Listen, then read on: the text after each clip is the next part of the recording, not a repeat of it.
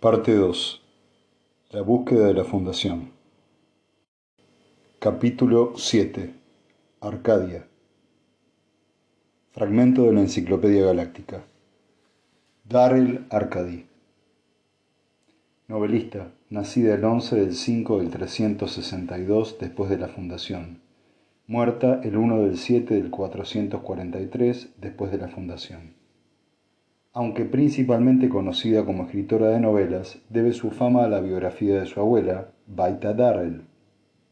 Basada en información de primera mano, ha sido durante siglos la principal fuente de información relativa al mulo y su época. Al igual que Memorias inéditas, su novela Una y otra vez es un apasionante reflejo de la brillante sociedad calganiana de principios del interregno, basada, según se cree, en una visita a Calgan durante su juventud. Arcadia Darrell declamó firmemente al micrófono de su transcriptor. El futuro del plan Seldon, por A. Darrell. Y entonces pensó vagamente que algún día, cuando fuese una gran escritora, firmaría todas sus obras maestras bajo el seudónimo de Arcady. Simplemente Arcady, sin ningún apellido. A. Darrell era sólo lo que debía poner en todos los temas para su clase de composición y retórica. Todos los otros niños tenían que hacerlo igualmente, excepto Olintus Dam, porque la clase entera estalló en carcajadas cuando lo hizo por primera vez. Y Arcadia era el nombre de una niña pequeña, que le fue impuesto porque su bisabuela se llamaba así, ya que sus padres no tenían ninguna imaginación. Ahora Hacía dos días que había cumplido 14 años. Lo lógico era que reconocieran el simple hecho de que su madurez, de su madurez, y la llamaran Arcady. Apretaba los labios cada vez que recordaba a su padre levantando la vista del proyector de libros y diciendo Pero si ahora finges que tienes 19 años, Arcadia, ¿qué harás cuando tengas 25 y todos los chicos piensen que has cumplido los 30? Desde el sillón en que se hallaba sentada a través era, su sillón favorito, podía contemplarse en el espejo de su tocador. El pie le tapaba un poco la imagen porque la zapatilla no dejaba de balancearse sobre el dedo gordo, así que se sentó sobre ambos pies y estiró todo el cuerpo hasta que estuvo segura de haber añadido por lo menos dos centímetros a su majestuosa esbeltez. Por un momento contempló pensativamente su rostro, demasiado redondo. Abrió las mandíbulas con los labios cerrados y observó en todos sus ángulos la delgadez así obtenida. Humedeció sus labios con la punta de su lengua y los juntó en una mueca de fingida dulzura. Entonces dejó caer los párpados para adquirir una mirada misteriosa y mundana.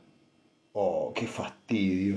¿Por qué sus mejillas tendrían aquel tonto tono rosado? Trató de estirarse los ojos hacia los lados para conseguir la languidez exótica de las mujeres de los sistemas estelares interiores, pero con las manos se tapaba la cara y no podía verse muy bien. Entonces levantó la barbilla, se miró de perfil y con los ojos en tensión, por mirar de reojo y algo doloridos los músculos del cuello, dijo con voz algo más baja de su tono normal.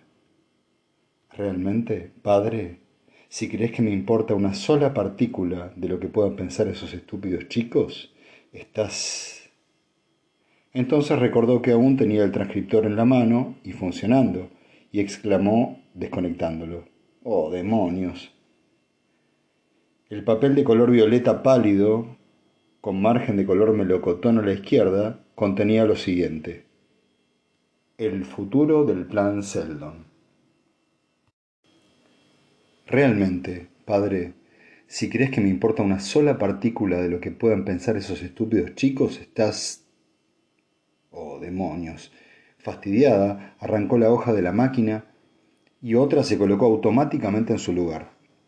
Pero el fastidio se desvaneció pronto de su rostro y sus labios, anchos, se abrieron en una sonrisa de satisfacción. Olfateó el papel delicadamente. Era perfecto. Tenía el toque apropiado de elegancia y distinción y el carácter de la escritura era la última palabra. La máquina había sido enviada dos días atrás, en su primer cumpleaños de persona adulta. Había dicho a su padre, pero papá, todo el mundo, absolutamente todo el mundo de la clase, con la más ligera pretensión de ser alguien, posee una. Solo una persona anticuada usaría una máquina manual. El vendedor explicó. No existe otro modelo tan compacto por un lado y tan adaptable por el otro. Deletrea y puntúa correctamente según el sentido de la frase.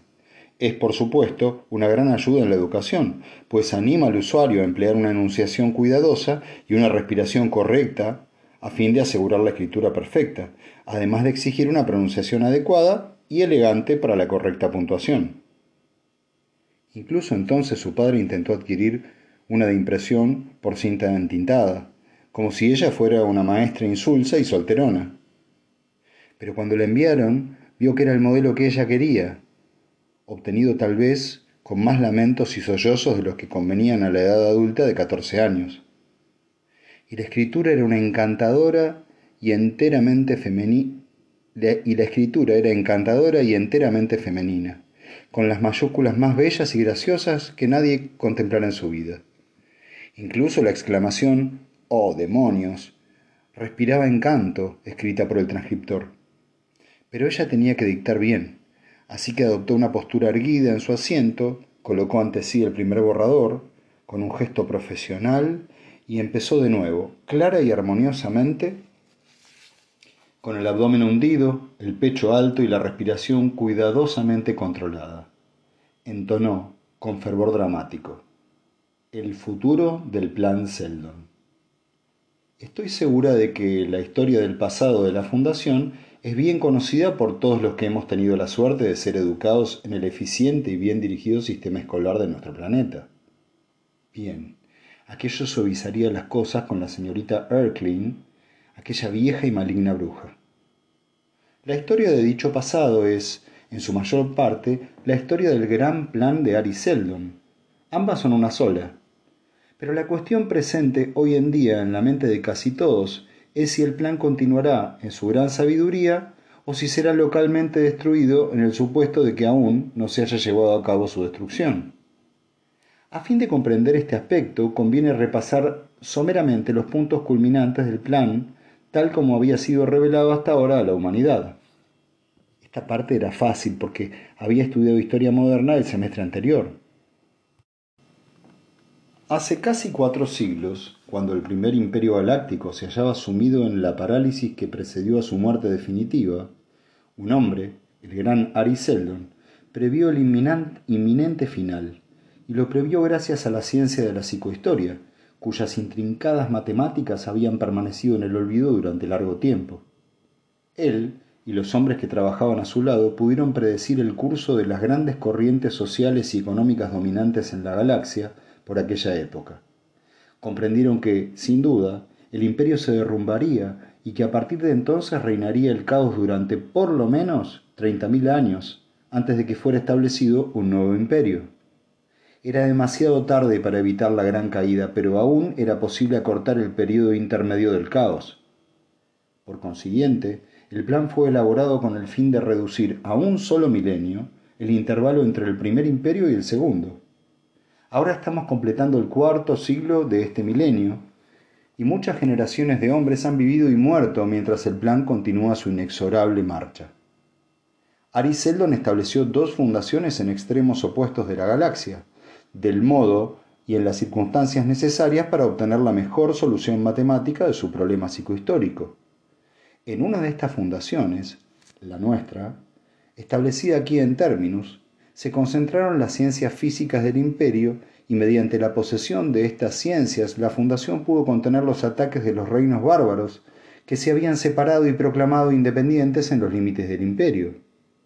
La fundación consiguió, asimismo, conquistar estos reinos rebeldes con la ayuda de una serie de caudillos sabios y heroicos, como Salvor Hardin y Hover Mallow, que supieron interpretar inteligentemente el plan y conducir a nuestra patria a través de sus complicadas coyunturas. Todos nuestros planetas siguen venerando su recuerdo, pese a que han transcurrido varios siglos. Eventualmente la Fundación estableció un sistema comercial que controlaba una gran porción de los sectores cigüeñano y anacreonteano de la galaxia, e incluso derrotó a los restos del imperio bajo el mando de su último gran general, Bel Rios, Parecía que nada podía detener la marcha del plan Seldon. Todas las crisis previstas por Seldon se habían producido en el momento señalado y habían sido solucionadas, y con cada una de estas soluciones la fundación dio un paso gigantesco en su camino hacia el segundo imperio y la paz. Entonces, perdió el aliento en este punto y, y si la veo las palabras entre dientes, pero el transcriptor se limitó a escribirlas tranquila y graciosamente. Tras la desaparición de los últimos restos del primer imperio, cuando solamente ineficaces señores guerreros gobernaban sobre las cenizas y astillas del coloso derribado, había copiado esta frase de una novela de aventuras transmitida por el video la semana anterior, pero la vieja señorita Erkling jamás escuchaba otra cosa que sinfonías y conferencias de modo que no se enteraría. Apareció en escena el mulo. Este hombre extraño no había sido previsto en el plan. Era un mutante y su nacimiento no hubiera podido predecirse. Poseía la extraña y misteriosa facultad de controlar y manipular las emociones humanas, y de este modo podía moldear a todos los hombres según su capricho. Con sobrecogedora rapidez se convirtió en conquistador y constructor de un imperio, hasta que finalmente derrotó a la propia fundación. Sin embargo, nunca obtuvo el dominio universal, ya que en su primera y arrolladora empresa fue detenido por la sabiduría y el valor de una gran mujer. Ahora se enfrentaba al problema de siempre. Su padre insistía en que no debía revelar jamás que era nieta de Baita Darrell.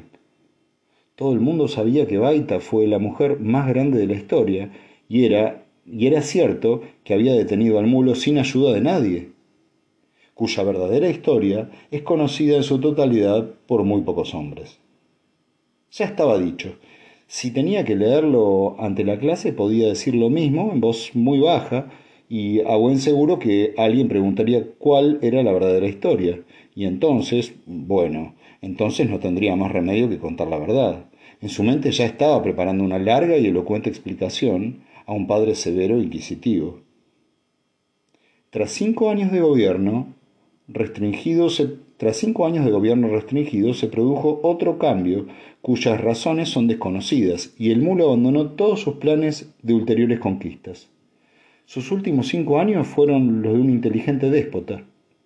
Algunos dicen que el cambio operado en el mulo se debió a la intervención de la segunda fundación.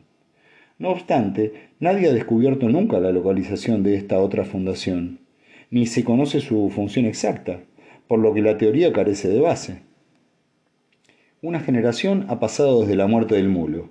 ¿Qué será del futuro ahora? ¿Qué será del futuro ahora que ha existido y por fin desaparecido? Él interrumpió el plan Seldon y al parecer lo hizo estallar en fragmentos, pero en cuanto murió, la fundación resurgió de nuevo como una nova de las cenizas de una estrella moribunda. Esta frase era solo suya. Una vez más, el planeta Terminus alberga el centro de una federación comercial casi tan grande y rica como la que precedió a la conquista, y aún más pacífica y democrática. ¿Ha sido esto planeado? ¿Continúa vivo el gran sueño de Seldon? ¿Se formará un segundo imperio galáctico dentro de 600 años? Yo así lo creo, porque esta era la parte importante. La señorita Erkling no se cansaba de garabatear con lápiz rojo. Pero esto es solo descriptivo. ¿Cuáles son sus reacciones personales? Piense, exprésese, penetre su propia alma. Penetrar la propia alma, como si ella supiera algo de almas, con su cara de limón que no había sonreído en la vida. Nunca, en ninguna época, ha sido tan favorable la situación política. El viejo imperio está completamente muerto y el periodo de dominio de Mulo también. Al igual que la era la al igual que la era de señores guerreros que lo precedió.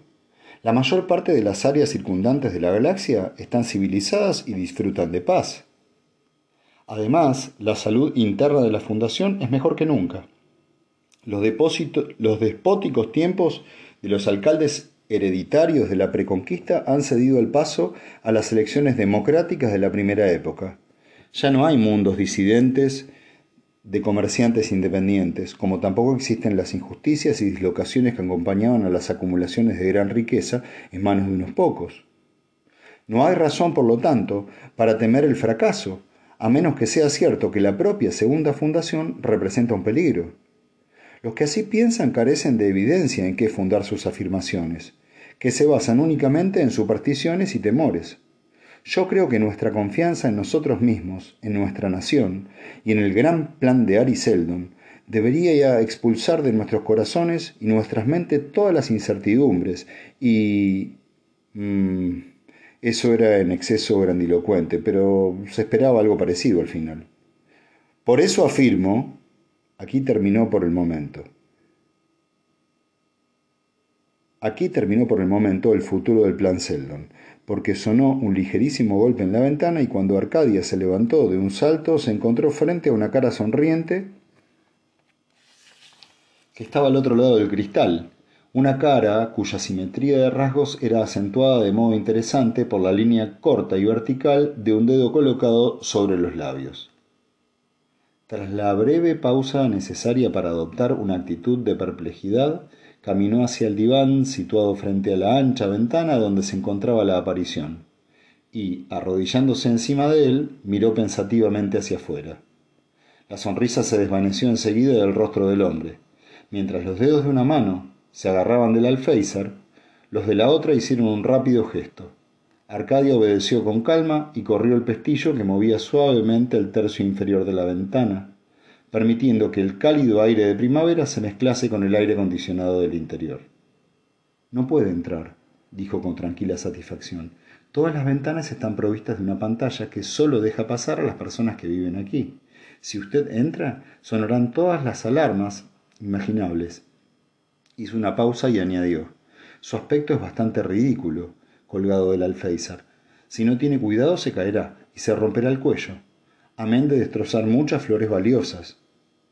En tal caso, replicó el hombre de la ventana que había estado pensando lo mismo, pero con una ligera variación en los adjetivos, ¿por qué no neutralizas la pantalla y me dejas entrar? No pienso hacerlo, repuso Arcadia. Probablemente usted busca una casa diferente, porque yo no soy de la clase de chica que deja entrar en su dormitorio a hombres desconocidos y menos a estas horas de la noche. Sus ojos al decir esto adoptaron una insólita seriedad o algo que pretendía parecerlo. Todo vestigio de humor había desaparecido del rostro del joven desconocido. Murmuró. ¿Es la casa del doctor Darrell? ¿Por qué habría de decírselo? Oh, por la galaxia. Adiós. Si salta ahora, jovencito, tocaré personalmente la alarma. El adjetivo era de una refinada ironía, pues a los ojos experimentados de Arcadia el intruso parecía tener por lo menos treinta años. De hecho, era un viejo. Una larga pausa. Entonces él dijo, Bueno, vamos a ver, niña, si no quieres que me quede, ni quieres que me vaya, ¿cuál es tu intención? Supongo que puedo dejarle entrar, el doctor Darrell vive aquí. Voy a neutralizar la pantalla. Cautelosamente, tras una mirada inquisitiva, el hombre apoyó una mano en la ventana, se dio impulso y saltó al interior. Con gesto airado, se desempolvó las rodillas y levantó hacia la muchacha el rostro ahora enrojecido. ¿Estás completamente segura de que tu reputación no sufrirá ningún daño cuando me encuentren aquí? no sufrirá tanto como la tuya si, cuando oiga pasos en el exterior, grito, vocifero y digo que ha entrado aquí por la fuerza. ¿Con qué eso harías, eh? replicó él con forzada cortesía. ¿Y cómo piensas explicar la neutralización de la pantalla protectora? Bah, eso sería fácil. No estaba conectada. El hombre abrió mucho los ojos. ¿Ha sido una treta? ¿Cuántos años tienes, chiquilla? Considero muy impertinente su pregunta, jovencito, y no estoy acostumbrada a que me llamen chiquilla. No me extraña, probablemente eres la abuela del mulo, disfrazada. ¿Te importa que me vaya antes de que se organice un linchamiento conmigo en el papel principal? Será mejor que no se vaya, porque mi padre le está esperando. La mirada del hombre volvió a ser cautelosa. Enarcó una ceja mientras decía con pretendida ligereza. ¿Ah, sí? ¿Hay alguien con tu padre? No. ¿Le ha visitado alguien últimamente? Solo comerciantes y usted. ¿No ha ocurrido nada especial? Solo usted. Olvídate de mí, ¿quieres? No, no me olvides. Dime, ¿cómo sabías que tu padre me estaba esperando? Oh, eso fue fácil. La semana pasada recibió una cápsula personal, cifrada expresamente para él, que contenía un mensaje auto-oxidable. Ya sabe. Tiró la cápsula al desintegrador de basuras y ayer dio a Polly, que es nuestra sirvienta, unas vacaciones de un mes para que pueda visitar a su hermana en la ciudad de Terminus. Esta tarde ha arreglado la cama de la habitación de huéspedes. De este modo me he enterado de que esperaba a alguien acerca del cual yo no podía saber nada. Corrientemente me lo cuenta todo. Vaya, me sorprende que tenga que hacerlo. Yo diría que tú lo sabes todo antes de que te lo cuente. En general sí. Así es. Entonces soltó una carcajada. Estaba empezando a sentirse a sus anchas. El visitante era de edad avanzada, pero su aspecto tenía una gran distinción, con sus cabellos castaños rizados y los ojos muy azules. Tal vez conocería a alguien parecido en el futuro, cuando ella también fuese vieja. ¿Y cómo sabías exactamente que era yo a quien esperaba? preguntó él. Bueno, ¿quién podía ser si no? Esperaba a alguien con gran secreto, ¿Comprende? Y entonces usted llega agarrándose a las ventanas en lugar de entrar por la puerta principal como hacen las personas sensatas. Recordó una de sus frases favoritas y la usó inmediatamente. Los hombres son tan estúpidos. Estás muy segura de ti misma, ¿no crees, niña? Quiero decir, señorita. Podrías estar en un error, ¿sabes? Y si yo te dijera que todo esto es un misterio para mí y que por cuanto yo sé, tu padre está esperando a otro y no a mí. Oh, no lo creo. Yo no le he dicho que entrara hasta que le he visto tirar su cartera. ¿Mi qué? Su cartera, jovencito, no estoy ciega. No se le cayó de las manos, porque primero miró hacia abajo, como para asegurarse de que caería bien. Entonces debió pensar que iría a parar justo bajo los setos y nadie la vería, de modo que la tiró y no volvió a mirar hacia abajo. Además, el hecho de que entrara por la ventana y no por la puerta principal indica que le daba un poco de miedo aventurarse en la casa sin antes investigar el lugar. Y después de discutir conmigo se cuidó de la cartera antes de cuidar de sí mismo, lo cual indica que considera el contenido de la cartera más valioso que su propia seguridad. Y esto significa que mientras usted esté aquí dentro y la cartera esté fuera, y nosotros sepamos que está fuera, su situación es bastante precaria. Hizo una pausa para recobrar el aliento y el hombre dijo entre dientes, excepto que estoy pensando en estrangularte o dejarte medio muerta y largarme de aquí con la cartera. Excepto, jovencito, que yo tengo por casualidad un palo de béisbol debajo de la cama, al que puedo llegar en un segundo desde donde estoy sentada y que soy muy fuerte para ser chica. Callejón sin salida. Finalmente, con forzada cortesía, el jovencito dijo, Será mejor que me presente, ya que somos tan amigos. Soy Peleas Antor. ¿Cuál es tu nombre? Soy Ar Darrell. Encantada de conocerle. Y ahora, Arcady, ¿quieres ser una niña buena y llamar a tu padre? Arcady se enfureció. No soy una niña. Creo que es usted muy grosero, especialmente cuando está pidiendo un favor. Peleas Antor suspiró. Muy bien. ¿Quieres ser buena y cariñosa viejecita que huele a lavanda y llamar a tu padre? Tampoco es eso lo que quería, pero lo llamaré. Recuerde que no pienso quitarle los ojos de encima, jovencito. Y pataleó contra el suelo. Se oyeron pasos en el vestíbulo y alguien abrió la puerta de par en par. Arcadia, Hubo una pequeña explosión de jadeos y el doctor Darrell preguntó ¿Quién es usted, señor? Peleas se puso en pie de un salto con evidente alivio. ¿Es el doctor Toran Darrell? Soy Peleas Santor. Creo que ha recibido noticias de mi visita. Al menos su hija así lo asegura. Mi hija así lo asegura. La miró con reprobación, pero la mirada resbaló por la impenetrable red de inocencia con que ella recibió la acusación. El doctor Darrell dijo por fin. Es cierto, le esperaba. ¿Quiere acompañarme al piso de abajo? Se detuvo al darse cuenta de que algo se movía y Arcadia lo observó casi simultáneamente. Se abalanzó sobre su transcriptor, pero fue inútil, pues su padre ya se encontraba junto a él. El doctor Darrell dijo con dulzura. Lo has dejado funcionando todo este tiempo, Arcadia. Padre, gimió ella realmente angustiada, no es nada cortés leer la correspondencia privada de otra persona, en especial si se trata de correspondencia sonora. Ah, exclamó el padre, pero esta vez se trata de una correspondencia sonora con un desconocido en tu dormitorio. Como padre, Arcadia, tengo que protegerme contra, protegerte contra el mal. Oh, demonios. No ha pasado nada malo. Peleas rió de improviso. Eso no es cierto, doctor Darrell. La jovencita iba a acusarme de toda clase de cosas y debo insistir en que usted lo lea, solo para salvar mi buen nombre. Oh.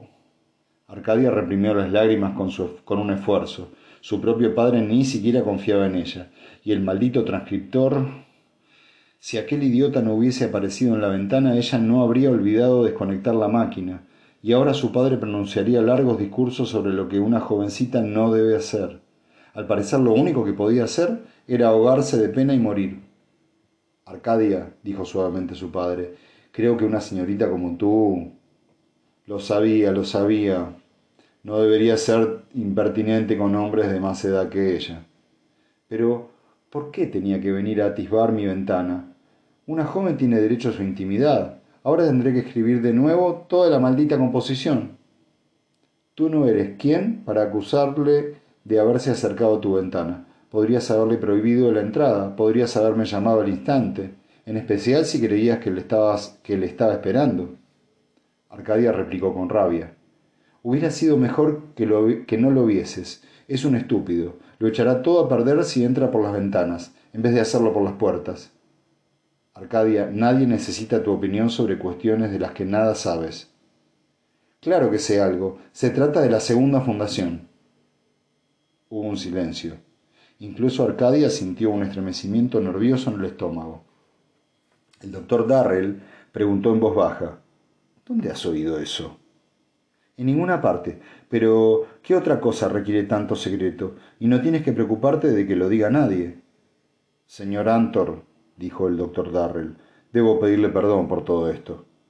No importa, fue la respuesta algo tensa de Antor. No es culpa de usted que ella se haya vendido a las fuerzas de la oscuridad. Pero ¿me permite hacer una pregunta antes de irnos? Señorita Arcadia, ¿qué quiere? ¿Por qué considera estúpido entrar por las ventanas en lugar de hacerlo por las puertas? Porque así proclama lo que quiere ocultar. Tonto, si yo tengo un secreto, no me pongo una mordaza en la boca para que todo el mundo sepa que tengo un secreto. Hablo mucho, como siempre, pero de otras cosas. ¿No ha leído nunca los proverbios de Salvor Harding? Fue nuestro primer alcalde, ¿lo sabía? Sí, lo sabía.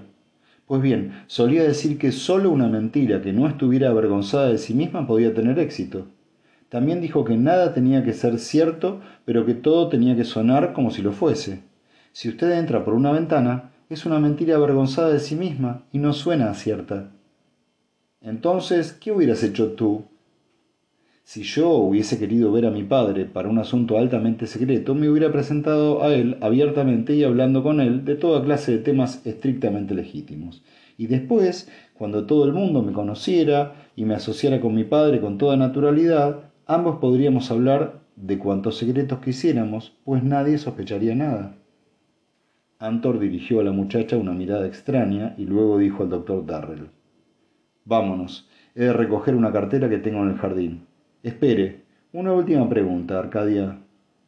¿Verdad que no tienes ningún palo de béisbol debajo de la cama? No, ninguno. Ya, lo suponía. El doctor Darrell se detuvo en el umbral. Arcadia, dijo, cuando escribas de nuevo tu composición sobre el plan Seldon, no seas innecesariamente misteriosa respecto de tu abuela. No la menciones en absoluto. Él y Peleas bajaron las escaleras en silencio. Entonces el visitante preguntó en voz tensa. Espero que no le importe, señor. ¿Qué edad tiene su hija? Cumplió catorce años hace dos días. ¿Catorce? Por la gran galaxia. Dígame alguna vez ¿Le ha dicho que espera casarse en el futuro? No, nunca me ha hablado de eso. Bien, si algún día se va a casar, mátelo. Me refiero al novio. Miró gravemente los ojos del otro. Hablo en serio, la vida no puede contener un horror más grande que vivir con la persona que será cuando tenga veinte años. No es mi intención ofenderle, naturalmente. No me ha ofendido. Creo que sé a qué se refiere. En el piso superior, el objeto de sus tiernos análisis se hallaba sentada frente al transcriptor, con gesto de tedio. Dictó. El futuro del plan Seldon. El transcriptor, con infinito aplomo, lo tradujo a elegantes y complicadas mayúsculas. El futuro del plan Seldon.